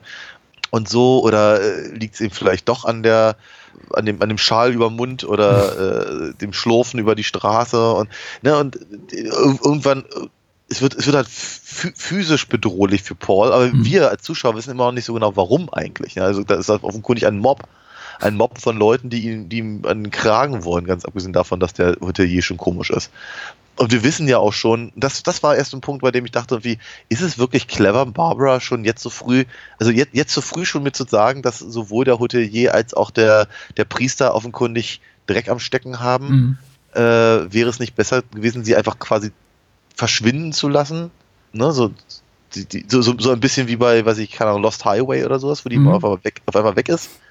Der, der Film weiß, wie er bestimmte Dinge einfach auftürmen kann. Mhm. Ne? Und dann, dann haben wir irgendwann die, die, die, die abgezogene Haut rumhängen und denkst dir, Gittigit, was, warum eigentlich? Und bis sich das irgendwann auflöst, ist auch eine halbe Stunde vergangen. und ja, und dann, dann, dann irgendwann kommen dann, kommen dann eben die, äh, die mutierten äh, Extremitäten und Gesichter und Zeug und all das und der Mindfuck ist, äh, ist, ist äh, stark mit diesem, mit diesem Film. Also es ist, äh, ich, hatte, ich, hatte, ich, hatte, ich echt große, große, große Freude. Das ist etwa, na, würde sagen mal so anderthalb, zwei Jahre her. Hm. Da habe ich mal die, die neue äh, Videospielfassung von äh, Call of Cthulhu gespielt. Mhm. Vermittelt auch eine ähnliche, eine ähnliche komische Stimmung, die dann eben irgendwann darin gipfelt, dass eben die, die Fischer in, der, in, dem, in dem kleinen Dorf, wo man sich da aufhält, nicht einfach nur seltsam und fremdenfeindlich sind, sondern dass sie eben offenkundig auch so ein- ja, ein Stück weit mutiert sind und so. Das ist hier halt ähnlich, also wir, der, der logischerweise hat das Computerspiel eben auch die äh, klassischen Motive halt aufgegriffen und äh, ja, Dagon, der Film, ist da eben auch sehr clever bei, genau diese Motive eben aufzunehmen und eben so häppchenweise zu Mhm. präsentieren. Und im Übrigen finde ich ganz großartig, dass sie in, ins Mouth mit Imbocker übersetzt haben. Ja, das ist hübsch, großartig. Ja. einen Schritt zurück oder zwei, nämlich die, zur Inhaltsangabe und ein bisschen zu meiner kurzen Historie mit dem Film, die vielleicht minder spannend ist. Aber zuerst die Inhaltsangabe, die ist auf jeden Fall spannend, denn wiederum hat sie geschrieben Moonshade und er schreibt, Paul und Barbara machen mit einem befreundeten Pärchen vor der spanischen Küste Urlaub auf einem Segelboot, als plötzlich ein Sturm aufzieht und das Boot auf ein Riff wirft. Wegen einer schweren Verletzung fahren Paul und Barbara in das naheliegende Fischerdörfchen Imboca, das recht ausgestorben daherkommt. Nachdem Paul von einer Bootsrettung ohne Spur von den Freunden zurückkehrt, ist Barbara verschwunden. Für den jungen Mann beginnt ein Albtraum, die die Bewohner der Stadt allesamt grauenhafte Mutation zwischen Fisch, Krake und Mensch haben es auf ihn abgesehen und so gerät er an den finsteren Kult, der dem Fischgott Dagon huldigt. Ähm, das Personal vor und hinter der, hinter der Kamera haben wir bereits genannt. Ähm, Was ich natürlich alles nicht wusste, als ich den Film erstmals sah, Anfang der 2000er, 2002 mutmaßlich, 2001 in der Videothek meines damaligen Vertrauens.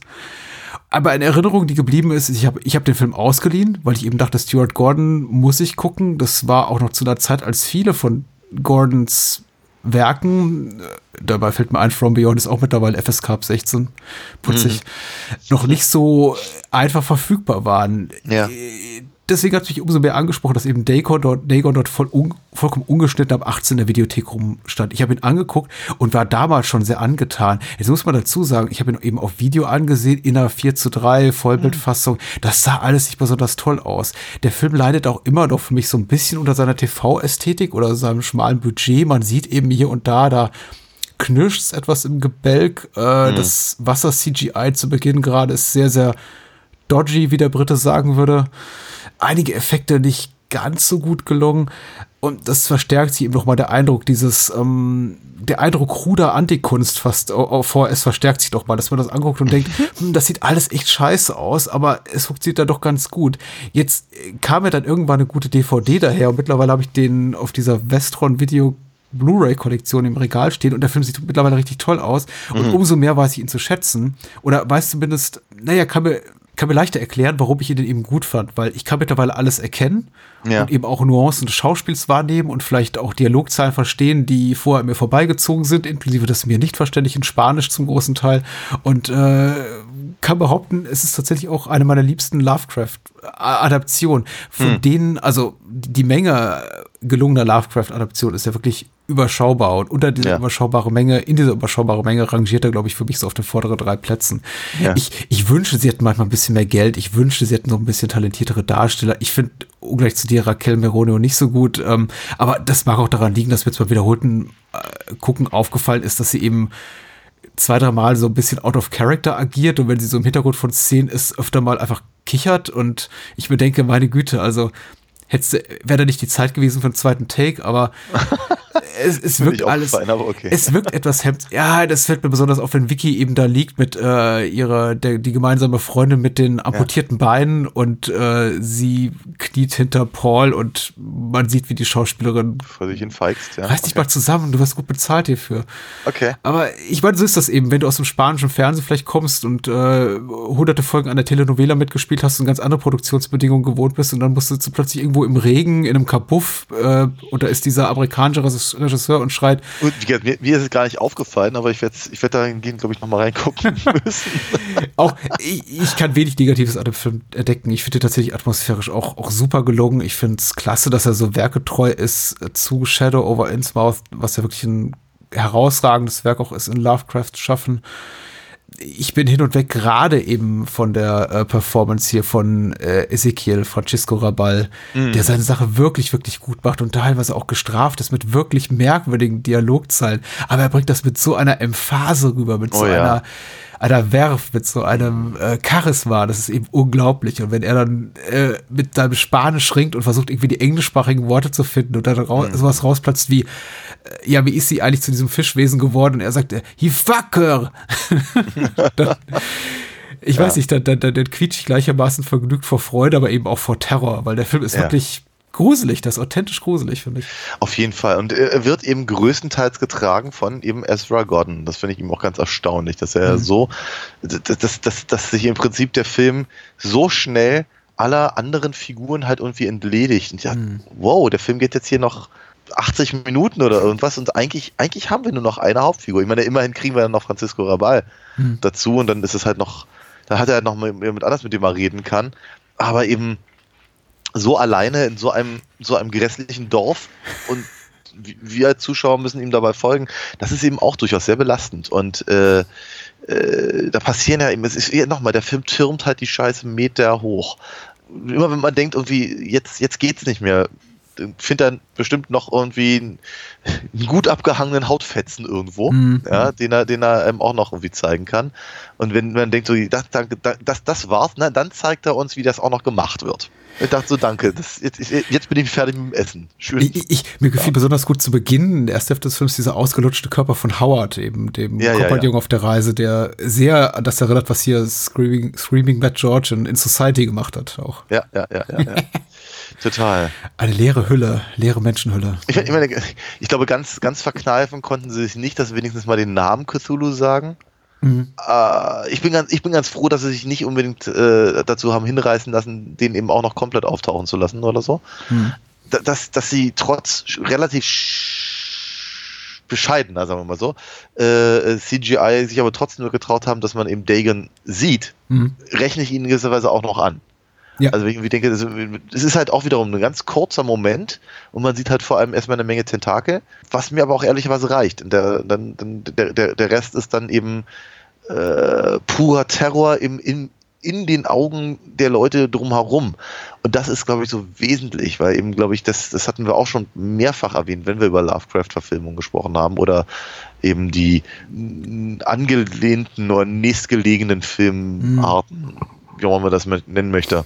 Derivate vielleicht Ja, ja. dass das, das bei allem Splatter und, und Gekröse und Tentakel und all das, dass der, dass der wahre Horror halt im Prinzip in dieser, daran liegt eben, dass, dass das menschliche Hirn eben diese Wesen nicht fassen kann und dann, dann, dann lieber, lieber, lieber dicht macht und Mhm. sich dem, dem Wahnsinn hingibt. Das finde ich eben auch hier gerade in dem, in dem Film auch so, so gut vermittelt.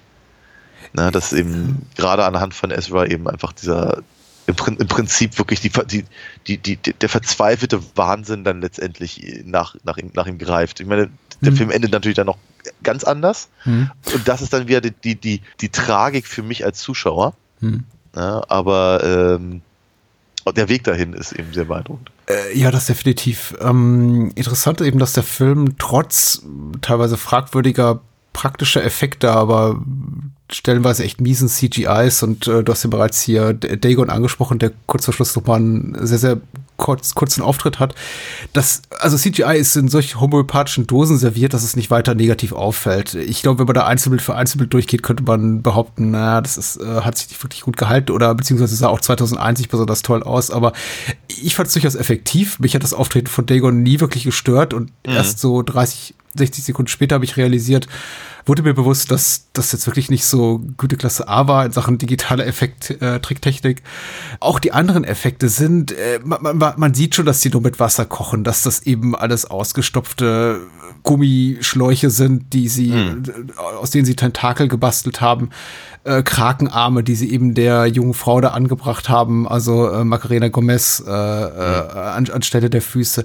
Aber dadurch, wie sie eben präsentiert werden, nämlich ähm, mit dieser, mit dieser fast schon ja, mit wirklich großer, mit großer Schockwirkung und Aggressivität. Aggressivität ist das völlig falsche Wort, aber sagen wir mal so, der Film ist relativ zurückhaltend in der Art und Weise, wie er uns eben das äh, drohende Unheil, das eben äh, Paul schon schwant äh, präsentiert. Wir sehen eben hier und da mal eine Kieme auftauchen. Der eine hat eben Schwimmhäute zwischen den Fingern. Ähm, der andere wiederum hat eben ein aschfahles Gesicht, eine glänzende Haut, trägt einen Schal, hat sich einen Schal ums, um, um den Kopf gewickelt. Und dann kommt eben plötzlich dieser Moment hier mit äh, Uk- Uk- Uksha heißt sie, glaube ich. Usha Ja. Ja. die sich komplett körperlich entblößt und äh, den ganzen Terror dessen, was da unter der Oberfläche dieses Dorfes schlummert, in ihrer Person manifestiert, präsentiert. Ja, ja, und das ja, haut mich jetzt auch mal wieder unten mal so um, obwohl ich weiß, was der Twist des Ganzen ist. Ja, klar. Ähm, ist das unglaublich effektiv, weil, und da kommt wieder Ezra Gordon ins Spiel, den man, glaube ich, auch nicht hoch genug loben kann und mir, mir ein Rätsel, warum er hiernach keine nennenswerte Karriere mehr hatte. Vielleicht wollte das aber eben auch nicht. Ich glaube, er ist bildender Künstler. Vielleicht wollte er einfach was anderes tun mit seinem Leben.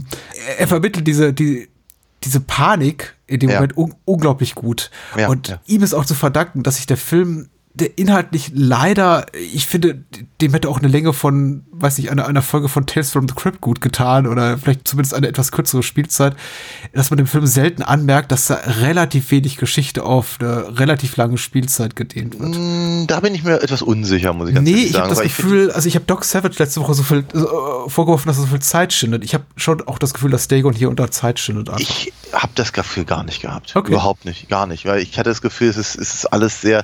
Also man hätte den auf nicht von ach, also nicht auf 98, sondern auf 90 Minuten gebracht, würde ich ja noch sagen, na gut, okay.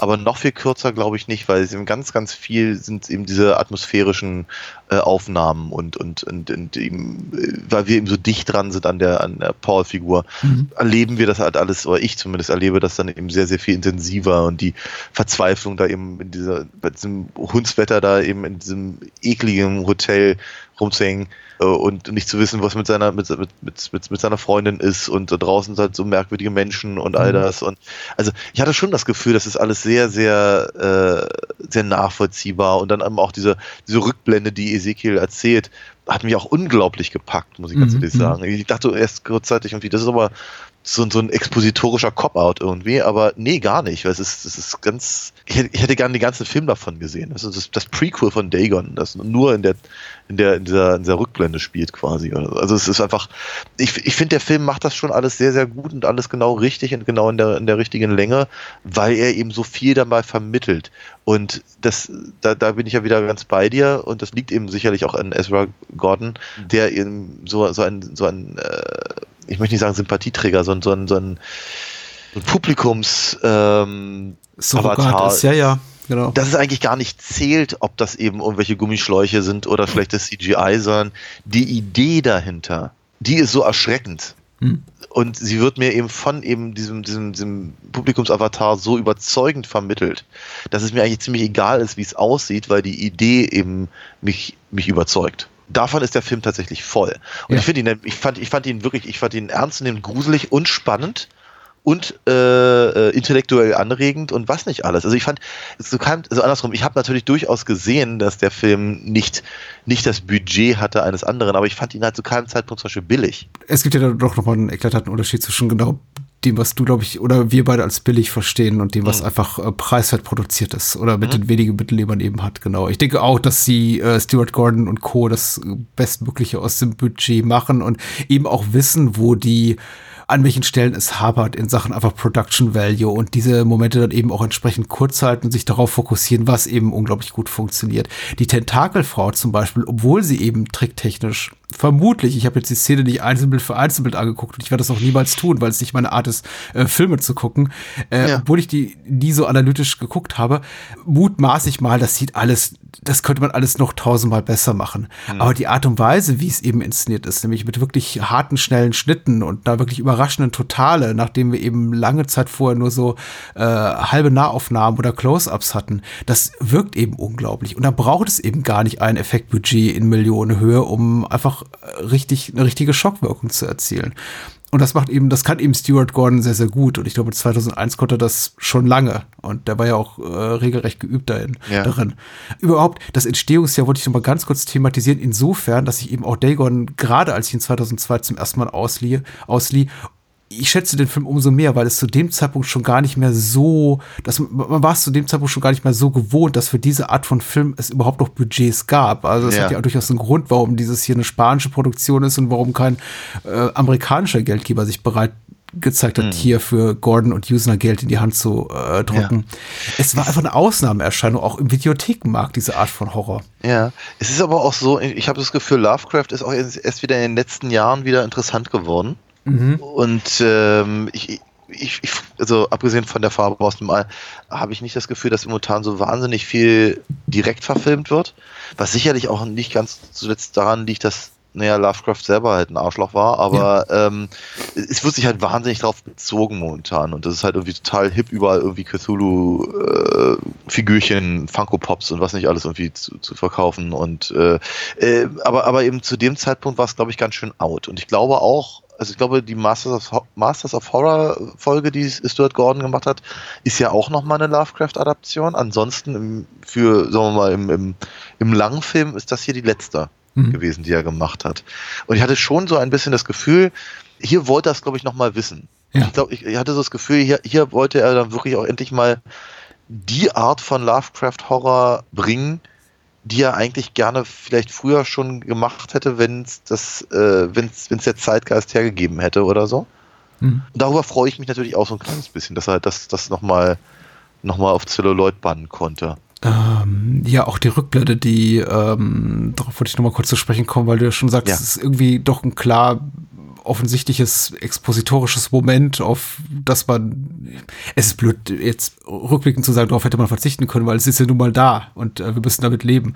Aber äh, auch das, ich finde, da holt er eben das Beste raus, indem er eben die Möglichkeit auch nutzt, uns dieses Dorf zu zeigen in einer mutmaßlich besseren Zeit, uns eben auch die sonnenüberfluteten Strände zu äh, zeigen, an denen eben auch äh, äh, Fische arbeiten mit ihren jungen Söhnen und Töchtern und Fische werden angespült und einfach auch nochmal verdeutlichen, was man eben, glaube ich, auf Dialogseite noch eben eben nicht so gut transportieren kann, dass dieses Dorf mal sehr viel bessere Zeiten gesehen hat, als ihnen eben da der, der Gott Dagon äh, die Fische und Reichtümer in die äh, mit den Wellen ans, ans Land gespült hat. Das ist auch ganz, ganz, ganz wichtig. Und umso mhm. krasser ist eben der Bruch damit mit der, äh, mit dem Moment, in dem das Ganze eben richtig kippt und dann die, äh, der, der hohe Priester quasi das Dorf übernimmt und äh, hier Marien und Jesus-Statuen äh, zertrümmert werden. Mhm. Das trifft einen schon. Im Grunde sind das so, also ich will damit sagen, Stuart Gordon weiß ganz genau, welche Knöpfchen er zu drücken hat. Das sind jetzt keine großen Materialschlachten, die dort gezeigt werden, aber allein diese zwei, drei Einstellungen, in denen eben mhm. Marienstatuen zertrümmert werden, mhm. die bringen eigentlich alles auf den Punkt,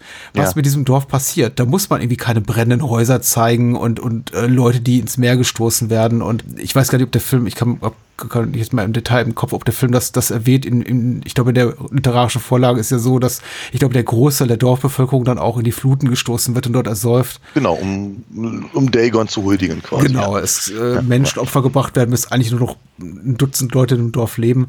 Ja. Sehr, sehr cool, auch in dem, was er eben auslässt. Man sieht dieses quasi Dorfoberhaupt, der eben schon fast, fast komplett zum Fischwesen mutierte, wie heißt er, Barnabas, glaube ich nur im Vorbeigehen. Mhm. Spielt auch in der Vorlage noch eine viel zentralere Rolle, blieb offenbar keine Zeit oder man hat eben kein Geld dafür, das eben effekttechnisch so überzeugend darzustellen, dass er eben eine zentralere Rolle spielt, aber auch hier ganz gut gelöst in dem, was man eben zeigt oder eben auch nicht zeigt, denn auch ihn sieht man nur in wenigen Momenten, aber wenn man ihn dann eben sieht, mhm. ist es sehr beeindruckend, finde ich. Ja, durchaus. Und die letzten 15 Minuten sind super schmierig, was mich immer wieder überrascht, weil der Film ist ja so rein Gore-Splatter-technisch nicht exzessiv lange Zeit. Nein, aber, aber zum Schluss geht er in die Vollen, ja. Ja, und dann kommt eben die äh, Kopfhäutung von Francisco Rabal, ja. die hoffentlich der arme alte Mann nicht selber erdulden musste. Es war, glaube ich, er starb, glaube ich, wenige Monate nach, Monate nach den Dreharbeiten. Ja, ja, ja. Aber die letzten 15 Minuten, die sind dann nochmal richtig schön exploitativ und da darf eben auch noch mal äh, unsere Hauptdarstellerin blank ziehen. Meine Güte. Ja, ja. Und dann bleiben nur noch ihre, ihre Arme übrig und so und sehr hübsch, ja. Sie tat mir ein wenig leid. Ich frage mich, ob sie eben wirklich dort hing die ganze Zeit. Das ist wenig schmeichelhaft. Ja. Und unbequem. Ja, das sowieso, ja. Aber auch, auch das, auch das, aber das gehört eben auch dazu. Deswegen sagt der, der, der, der Film, der packt halt immer noch eine Schippe drauf. Und wenn du immer denkst, okay, jetzt geht's halt nicht mehr weiter, dann haut er eben noch was drauf. Und das zieht sich ja wirklich durch bis zum Abspann. Ja, wenn du denkst, irgendwie jetzt, Jetzt hat, jetzt hat Paul den, den, den, den, den, den Kult vernichtet, wenn auch ja. nicht den Gott an sich, aber den Kult zumindest, na, dann merkt man, oh, tja, offenkundig ist er schon selber, selber mutiert genug und irgendwie hatte der Kult wohl recht und dann mhm. Schwimmt er quasi in den Sonnenuntergang, wenn man so möchte, mit seiner Krakenmeerjungfrau. Äh, das ist nicht das, was man unter Happy End verstehen kann. Ne? Also Du hast ja auch noch ein, ein erzählerisches Detail ausgespart, was wir vielleicht einfach auch äh, auf die Nennung dessen verzichten sollten für Menschen, die das so selber entdecken möchten, in welchem Verhältnis die beiden zueinander stehen. Ja, ja. Was nochmal besonders stimmt. komisch macht. Ja, ja, ja. Nochmal, der Film lässt echt nichts aus. Ne? Es ist, äh, es ist wirklich irgendwie so ein ja. Dreifach-Twist. Ich meine, äh, mhm. einer haben wir jetzt nicht genannt und vielleicht sollten wir es auch einfach nicht, aber es ist ja auch nicht immer so, dass er einfach dann dazu verdammt ist, dieses Leben da unter, unter Wasser zu führen, sondern eben auch noch vorher richtig schön verbrennt und ja. Zumindest lässt der Film offen, ob er denn eben auch bei diesen Verbrennungen leben muss oder ob er die los wird wie alte Schuppen. So, das Gefühl hatte ich aber, dass halt im mhm. Prinzip seine Haut quasi abfällt und er dann unter ihm auch so ein Fischviech ist. Ah, dieses äh, aus den Kiemen strömende Blut an seinem Unterleib ist. Äh, ja, ja, ja, ja, ja, ja ekelhaft. Das ist so ekel. Es, es trifft wirklich einen Nerv. Also es war wirklich jetzt heute Abend in beiden Filmen, über die wir gesprochen haben, mindestens jeweils ein Moment drin, in dem ich eine körperliche Schmerzerfahrung hatte, spürbar. Einmal beim Finale von Scanners. Ja. Und dann hier, als sie einfach ihr Pauls Bauchbereich zeigen, verbrannte Haut mit ja. diesen Kiemen und das Blut strömt raus, dachte ich, das ist, das ist einfach eine widerliche Vorstellung. Eben, genau, aber das ist, das ist ja genau mein Punkt, dass die Vorstellung an sich halt irgendwie äh, stärker ist als, als jeder Effekt. Und das eben, das eben so zu nutzen, wie es eben Stuart Gordon hier tut, ist ich die halbe Miete. Sich überhaupt das zu trauen, das zu machen, auch wenn es eben vielleicht nicht so toll aussieht, aber das ist, äh, verdient, verdient das, das, das, das höchste Maß an Hochachtung. Das wäre wirklich ganz, ganz großartig. ja, nee, es ist äh, eine einzige Frage blieb für mich ernsthaft ungeklärt in dem, in dem, in diesem Film. Mhm. Was machen die Dorfbewohner eigentlich den ganzen Tag?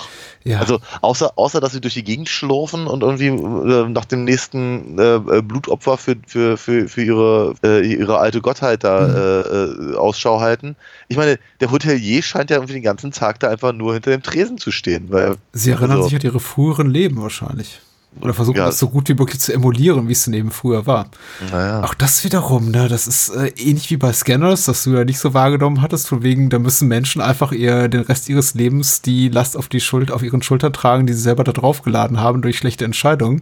Naja. Das ist eben auch bei Dagon der Fall. Und ich meine, die versuchen eben dieser diese Erkenntnis auch zu entkommen, indem sie eben weiterhin so tun, als würden sie ihre alten Berufe ausüben, weil du hast ja recht, in dem Hotel übernachtet keiner mehr. Nee. Se se se selbst wenn irgendeiner mal zu Besuch kommen würde, was ja offenkundig auch nicht der Fall ist, ja. Nee, nee, nee, nee. Aber das ist natürlich auch, auch das ist wiederum auch eine, eine interessante äh, äh, Ebene, auf der der Film, also auf, auf der der Film gar nicht so rumreitet, aber die ja trotzdem da ist, nämlich diese Gier, erst die Gier nach Gold Mhm. und die bringt sie halt in diese Zwickmühle, da immer weitermachen zu müssen und halt diesem Hohepriester äh, zu folgen. Und letztendlich, das Gold nützt ihnen nichts mehr. Sagt ja der, der, der, der, der, der, der Quasi-Pfarrer da ja auch Mhm. nochmal irgendwann. ne? Das haben wir, haben wir tonnenweise, brauchen wir gar nicht. Hat uns nie was gebracht, bringt uns auch nichts. Aber jetzt ist es eben die Gier quasi nach dem ewigen Leben. Aber wie sieht denn das aus? Nämlich eben mit Tentakelarmen und äh, äh, ja, schlechtem Gesichtsausdruck. Also von daher, die Dorfbewohner von, von Mboka hier sind eben einfach gefangen in diesem, in diesem Kultkonzept im Prinzip. Mhm. Ne? Das, sie, können, sie können da nicht raus. Also so wie sie aussehen, können sie schon mal gar nicht mehr raus, sind Mhm. einfach zu weit drin. Aber äh, es, hat, es hat ihnen tatsächlich nie großartig was gebracht, auch wenn sie dachten, dass es ihnen was bringen würde. Mhm. Und die Wahrscheinlichkeit, dass sie eben, selbst, selbst wenn Dagon ihnen das erfüllen könnte, was sie glauben, was er, was, was er bringen würde, Hm. ist halt die Frage, ob sie damit tatsächlich ernsthaft so großartig glücklich werden, ne? Oder ob nicht an der Stelle eben auf eine andere Gier dann auf einmal da äh, die, die, die, die, die, den, den, den Platz einnehmen würde. Sehr richtig beobachtet. Da gibt es auf jeden Fall erzählerische Lücken, also Sachen, die der Film bewusst ausspart. Äh, Die Logik ist da nicht in jeder Stelle gegeben. Ich meine, allein die Tatsache, dass eben diese vier Menschen da mehr oder weniger stranden in der Nähe der Küste oder direkt dort anlegen und die nicht sofort weggekascht werden und in irgendwelche äh, Verliese geschmissen werden oder Käfige, ist mutet merkwürdig an, dass sie eben eine lange Zeit noch dieses ähm, Schauspieler veranstalten und so tun, als sei alles in Ordnung. Ja. Wegen so, was ist los? Nein, was, deine Freunde, ich habe die nie gesehen. Was so mit denen sein Tod? Ach, du. Naja, der, der, Punkt, der, Punkt, der Punkt ist ja, oder ich glaube, der Film möchte zumindest zeitweilig schon den Punkt machen, dass im Gegensatz zu eben Barbara und Howard und Vicky Hm, wollen sie was sehr Spezielles von Paul. ja. Also Vicky ist ja im Prinzip eigentlich auch nur eine Opfergabe und äh, Howard wird sowieso sofort gehäutet. Hm. Und Barbara soll halt die nächste, das nächste Opfer halt für, für Dagon sein. Aber es sieht halt so aus, als würden sie halt im Prinzip schon wissen, dass Paul eigentlich zu ihnen gehört. Ja. Aber, aber so genau macht der Film das zumindest zu dem Zeitpunkt eben dann noch nicht. Mhm. Später haben wir dann halt eigentlich nur hat Uxia, Uxia, Macarena Gomez jedenfalls, die, die halt diese Ambitionen hat, aber Mhm. offenkundig gegen den Willen ihres, ihres Vaters, der dann später erkennt, dass eben äh, äh, Paul halt irgendwie die Reinkarnation von Pablo, Paolo oder wie Mhm. auch immer äh, äh, ist. Ja, wie soll ich sagen, ich möchte nicht sagen, dass der Film da widerspricht. Ich glaube, er hat einfach nur das weniger Interesse daran. Aber dem scheint trotzdem irgendwas zugrunde zu liegen und das, das schwingt halt so mit. Ohne dass es halt wirklich explizit gesagt wird. Äh, wiederum, gutes Ding. Also Oh ja. freut mich auch, dass er dir gefallen hat, tatsächlich. Oh ja, ja, ja. Ich weiß gar nicht warum, weil ich mag Dagon wirklich sehr. Ich habe ihn jetzt zum wiederholten Mal mit Genuss geguckt und ich weiß gar nicht, warum ich mir so viele Kritikpunkte notiert habe. Vielleicht in der Erwartung, dass er dir weniger gut gefällt oder dass eben auch der gemutmaßte Hörer oder Hörerin sich denkt, ja, Dagon ist doch relativ schrundige Kost. Äh, wie gesagt, der Film sieht nicht State of the Art aus, Produkt produktionsseitig. Da gibt es sicher äh, Mankos, aber es ist atmosphärisch ein hervorragender Film. Das einzige wirklich die einzigen wirklich substanziellen Kritikpunkte, die ich habe, ist, dass er mir hier unter etwas zu lang geraten scheint und Paul für meinen Geschmack etwas zu lange herumirrt und auch Dialoge führt, die nicht unbedingt gesprochen werden müssten. Und er hat hier und da so halbgare Ambitionen in Sachen humoristische One-Liner, nicht One-Liner wäre zu viel gesagt, aber humoristische Momente einzuflechten. Ich glaube, einmal schlägt da ein der Dorfbewohner mit einem Handy nieder und sagt dann auch sowas wie I gotta get a bigger cell phone, so als kleine Referenz an Jaws, mhm. offensichtlich. Und mhm. als er Barbara wieder entdeckt, sagt Paul, wenn wir hier rauskommen, kannst du so viel rauchen, wie du willst, äh, weil eben sie vorher dafür kritisiert hat, ja. dass sie im, im, Bett raucht, okay, nach oder vor oder statt des Coitus. Hatte ich, hatte ich eigentlich nicht so, nicht als, als, als, als Quip äh, verstanden, sondern Alles klar. Ich, glaub, ich glaube, das sollte, das sollte, das sollte die un seine Unfähigkeit illustriert, irgendwas Vernünftiges zur Sprache zu bringen und einfach in Quatsch zu reden, weil er so verzweifelt ist, oder? Ja, naja, ich, ich glaube, es war eher, eher ein etwas äh, holpriger Versuch da, irgendwie sowas ähnliches wie äh, eine menschliche Beziehung ja. zu zeigen. Ah, okay. Weil es ist halt mal so, die, die beiden haben halt relativ wenig äh, Chemie. Ja. Deswegen ist es auch nicht so schlimm, dass Barbara größtenteils raus ist aus dem Film. Ne? aber auch das ist natürlich, ich finde, aber auch das, ich finde das, ich finde das ja nicht mal negativ, weil wir halt mhm. am Anfang, als die beiden anfangen, sich darüber zu unterhalten, über seinen Albtraum und über sein, sein Geschäft und er hat ja diesen, dieses, dieses, dieses Midas-Händchen quasi für alles und so, abgesehen davon, dass es halt leichtes Foreshadowing ist, mhm. das hatte, das hatte The Room-Qualität. Mhm. Das sind einfach, nee, ich hatte, ich hatte so das Gefühl, das sind so, so Plattitüden, aus Seifenopern. Das ist richtig. Ja. Von, von, jemandem geschrieben, der nicht weiß, wie menschliche Wesen reden. Also deswegen The Room. Letztendlich aber wird der Film, der, der, der, der, der überkommt ja dieses Problem relativ schnell. Mhm. Und deswegen denke ich mir, okay, das ist ein, der, der Wahnsinn hat halt eben echt Methode, weil sie, weil sie damit einen Punkt machen wollen. Und nicht zuletzt den Punkt eben, dass eben diese, die Realität von Imbocker halt quasi über sie hereinbricht, sondern dass eben auch äh, Pauls wahrgenommene Realität ihm einfach nicht dem entspricht, was seiner Herkunft ja. äh, äh, nahe liegt und so. Also von daher, das, ich, ich, glaube, ich glaube schon, dass das eben kein, ich glaube, es ist kein Manko. Ja, okay.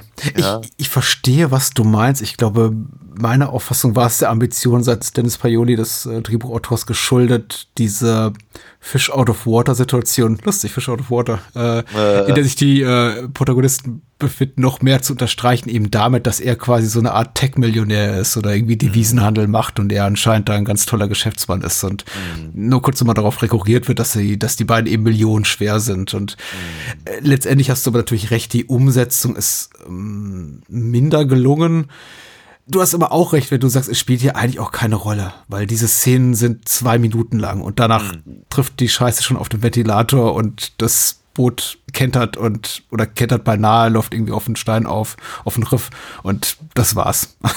und eben die, und die Schauspieler sind eben tatsächlich in dem, was sie dann tun in diesem Film, deutlich besser. Hm? Da äh, habe ich halt einfach ehrlicherweise äh, bei keinem von dem, ob es eben Howard und Vicky, die ja in der, in der, in der Kabine eingeschlossen sind, oder eben Paul und Barbara, die eben versuchen, äh, im, im, im Dorf Hilfe zu holen. Da habe ich bei keinem das Gefühl, irgendwie, die sind aber eigentlich eben aus dem, aus dem Daytime Television irgendwie gestolpert. Nee, da sind die offenkundig in ihrem Element oder wissen besser, was zu tun ist, oder vielleicht stimmt einfach die Szenerie besser und alles andere drumherum ist interessanter. Ich weiß es nicht so genau.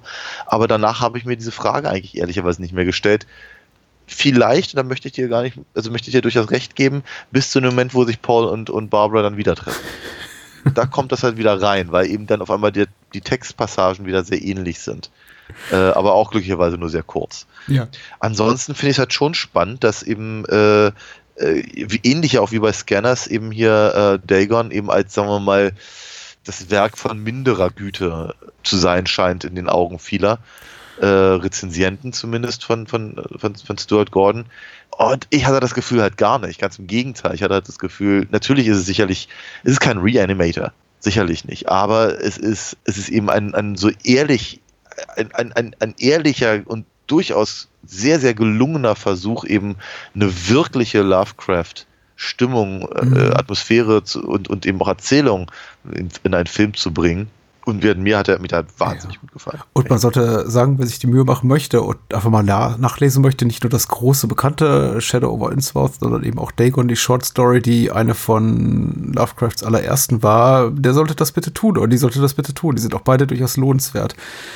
Und Dagon hat ja auch durchaus der Film wie die Short Story ein paar inhaltliche Parallelen. Ich meine, auch da geht es um Seeleute, auch da geht es darum, dass ihnen eben äh, Fischwesen oder äh, Meereswesen in Visionen äh, erscheinen. Aber ist, aber ist Shadow of the äh, Shadow over Innsmouth nicht sowieso so etwas ähnliches wie eine nee, ich möchte nicht sagen eine Fortsetzung, aber zumindest im selben, im selben äh, Kontext wie, wie Dagon. Also Im selben erzählerischen Kosmos, ja, eine Fortsetzung kann es ja nicht sein. Ich möchte das Dagon nicht spoilern, die Short Story, aber sie endet eben mit dem Selbstmord.